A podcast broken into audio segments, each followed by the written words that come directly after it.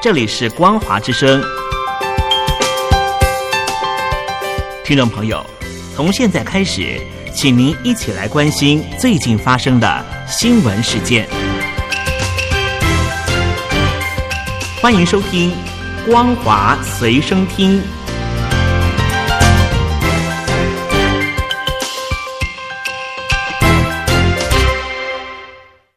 欢迎收听今天的《光华随身听》，我是兰玲。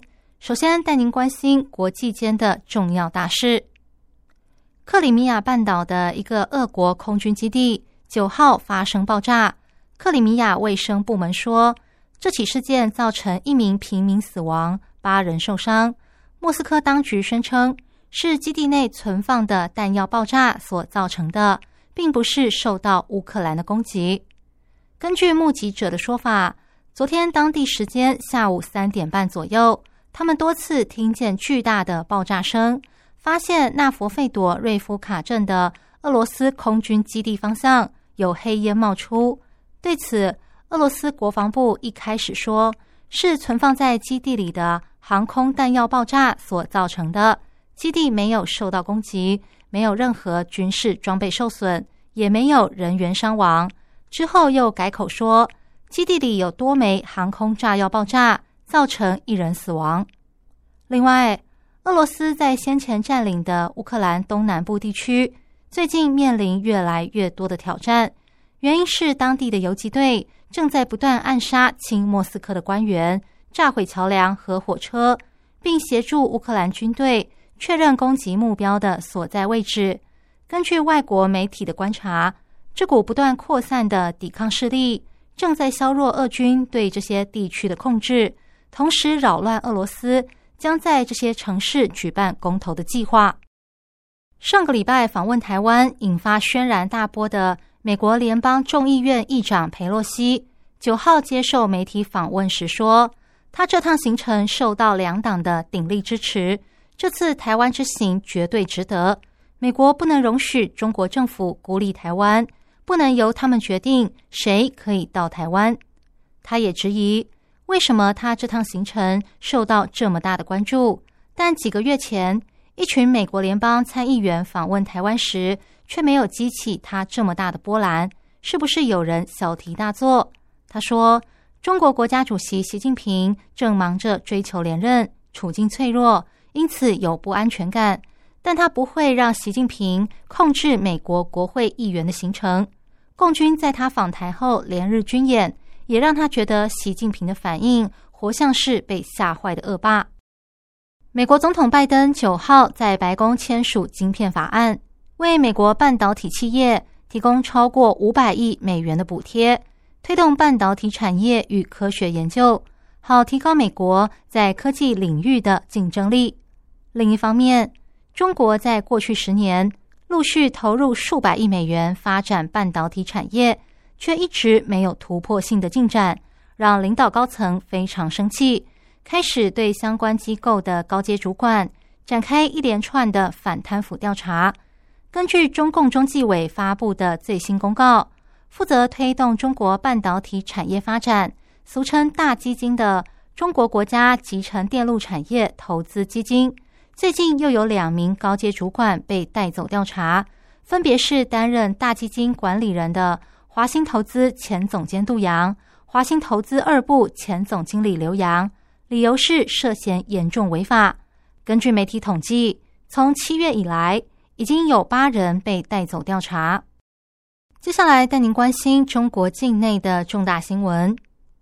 今年暑假，中国海南、新疆、西藏、甘肃等旅游热门地点接连爆发疫情，部分地方政府实施封控。暂停航班往来、关闭旅游景点等措施，以便控制疫情，让原本有望复苏的旅游业蒙上阴影。专家分析，这可能会让旅游业期待已久的暑假旅游档期提前结束。以海南岛为例，在这个月出现超过一千五百起病例后，三亚市在六号起突然封城，三亚机场更取消了所有进出航班。导致八万名旅客被卡在当地。广西北海市七月中发现确诊者后，当地的 A 级旅游景区暂停对外开放，涠洲岛旅游区也一度暂停所有人员进出，导致两千多名旅客滞留当地。西藏首府拉萨八号也发现了确诊者，随后宣布布达拉宫等知名景点九号起暂停开放。同样爆发疫情的内蒙古也从三号起。暂停二连浩特市等多个地区的跨省团体旅游以及机票、酒店业务。伴随疫情而来的防疫措施，打乱了暑假旅游旺季，给旅游业再度蒙上阴影。民宿业者说，他们的损失少则十多万，多则上百万。就算恢复，也已经错过了旅游旺季。北京联合大学在线旅游研究中心主任杨艳峰也说。目前暑假已经过了一半，这种情况层出不穷，很可能会让民众打消旅游计划。联合国上个月发布报告指出，中国的十四亿人口最快可能在二零二三年开始减少，之后印度将取代中国，成为全球第一人口大国。虽然中共当局鼓励民众结婚生子，但根据外国媒体的观察。由于中国坚持动态清零政策，许多妇女因此不想生小孩。一位住在上海的江女士说：“在看到今年春天政府封城整整两个月，还有俗称‘大白’的防疫人员趁着确诊者被送到方舱隔离时，闯进家里喷药消毒后，她决定不在中国生小孩。她说：‘这个国家的政府可以到你家乱来。’”我绝对不会让我的孩子承受这样的风险。另一位王女士也说：“如果动态清零意味着风控，就得慎重考虑怀孕这件事，因为怀孕期间可能很难看医生。孩子生下来之后，如果要经常跑医院，也会很不方便。